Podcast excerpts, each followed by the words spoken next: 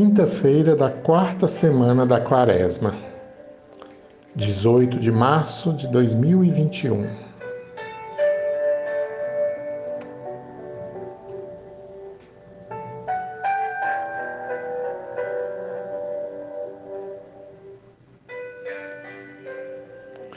Evangelho de Jesus Cristo segundo São João, capítulo 5, versículos de 31 a 47.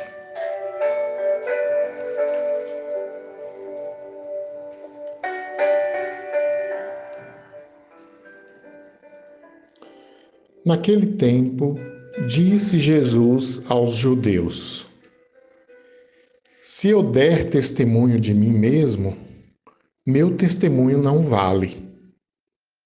Mas há um outro que dá testemunho de mim, e eu sei que o testemunho que ele dá de mim é verdadeiro. Vós mandastes mensageiros a João, e ele deu testemunho da verdade. Eu, porém, não dependo do testemunho de um ser humano mas falo assim para a vossa salvação. João era uma lâmpada que estava acesa e a brilhar. E vós com prazer vos alegrastes por um tempo com a sua luz.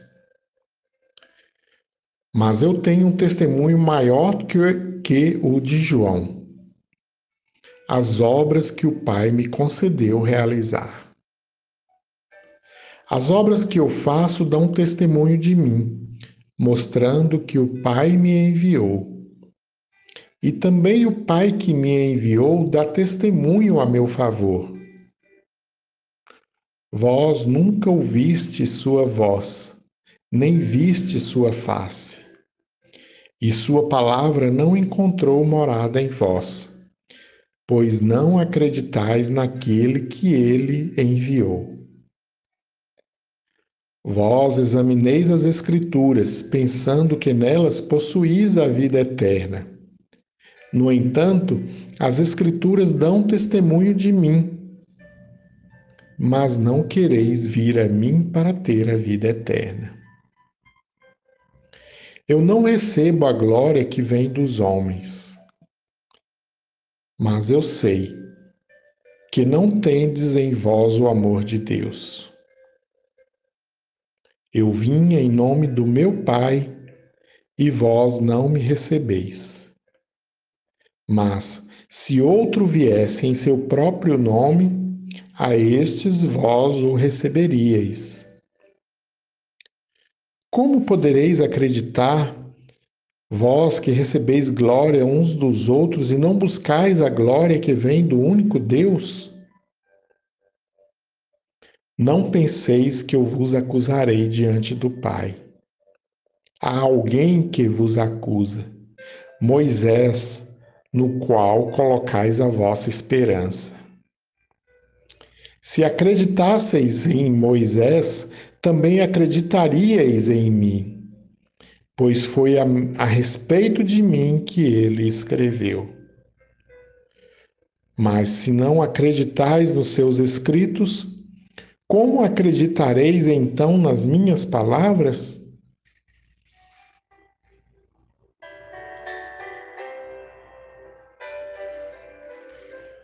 Palavra da Salvação.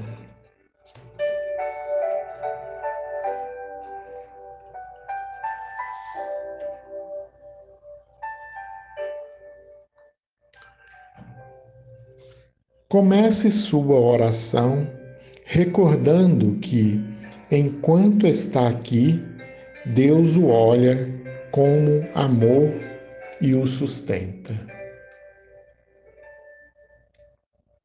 Silencie-se, sentindo Sua presença providente. Deus está presente no pulsar do seu coração tecendo os fios da vida que o une com as demais pessoas, com a natureza inteira. Só Deus desperta e ativa os desejos mais profundos. Por isso, suplique-lhe a graça indicada para essa semana.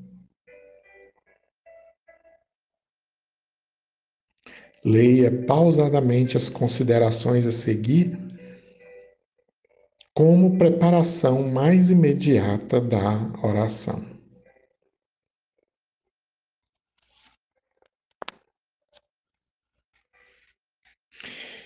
Estamos aqui diante de um diálogo em processo. Ao longo do relato do Evangelho deste dia, assistimos à tentativa dos judeus de permanecer na superficialidade em seu diálogo com Jesus. Eles procuram fugir e desviar a conversação para terrenos que não permitem descer em sua própria profundidade e que não os deixam confrontar, confrontar a verdade da sua existência. Mas eles não contavam com a tenacidade de Jesus e com sua determinação de alargar aquelas vias atrofiadas, marcadas por um legalismo que não as abria para o novo. Ao longo do diálogo, Jesus é o verdadeiro protagonista, o condutor da cena e aquele que marca as estratégias da conversação. Jesus veio desencadear um movimento de vida. Ele coloca sua vida a serviço da vida, destravando-a e abrindo um novo horizonte de sentido. A verdadeira nobreza do ser humano consiste nisso. Há nele algo de interior, decorrente de sua profunda conexão com a vida divina, de onde recebe a seiva que o nutre e o faz entrar em relação com tudo e com todos. Há nele uma força latente, como uma energia fundamental que o impulsiona a viver, que o ajuda a crescer e a melhorar continuamente. Aumenta sua capacidade de resistência, estimula-o a alcançar aquilo que é o sentido de sua própria existência: a verdade, a liberdade, o bem, o amor. Com a presença desta força interior, a pessoa se sente guiada por seu dinamismo, que lhe proporciona saúde física, lucidez mental e limpidez afetiva. É essa força que comanda os melhores momentos da vida humana, como um princípio ativo, dinâmico, criativo tais forças primordiais, vitais, presentes nas diferentes etapas do crescimento.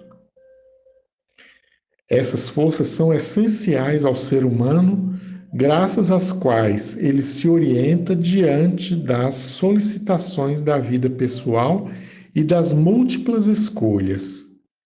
Constrói sua vida pessoal, reforça as relações comunitárias e sustenta seu compromisso solidário no caminho em direção à plenitude do seu ser. Quando essa força vital permanece bloqueada, o ser humano perde a direção, seca a criatividade e o gosto por viver, não faz progredir sua potencialidade e demite-se da própria vida. Na oração, o que se pretende é descobrir e identificar tudo aquilo que nos deforma, nos despersonaliza, nos desumaniza, chegando ao extremo oposto daquela imagem e semelhança que se sustenta no dom da reciprocidade relacional, na qual e para a qual todos fomos criados. Este é o pecado de raiz. Vida bloqueada. Corremos o risco de viver em mundos bolha. Podemos construir nossa vida fechada em espaços feitos de hábito e segurança, convivendo com pessoas semelhantes a nós e dentro de situações estáveis. É difícil sair da zona de conforto, deixar o convencional. Tudo parece conspirar para que nos mantenhamos dentro dos limites politicamente corretos.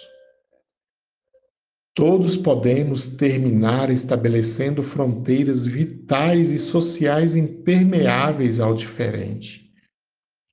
Se isso acontece, acabamos tendo perspectivas pequenas, visões atrofiadas e horizontes limitados, ignorando um mundo amplo, complexo e cheio de surpresas.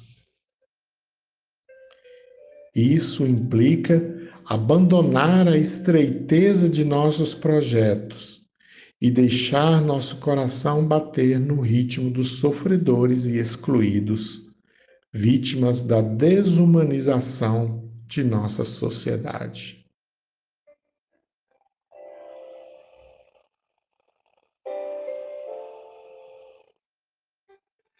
Agora, abra seu coração para acolher a palavra do Evangelho da liturgia de hoje.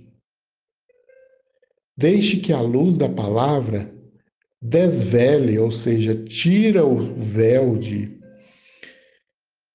sua interioridade e sua verdadeira identidade possa se revelar. Da leitura do texto revelado à leitura de si mesmo, este é o movimento da oração. Deixe que a vida se manifeste com suas pobrezas e riquezas, fragilidades e recursos. Tudo acolha e tudo entregue ao Senhor.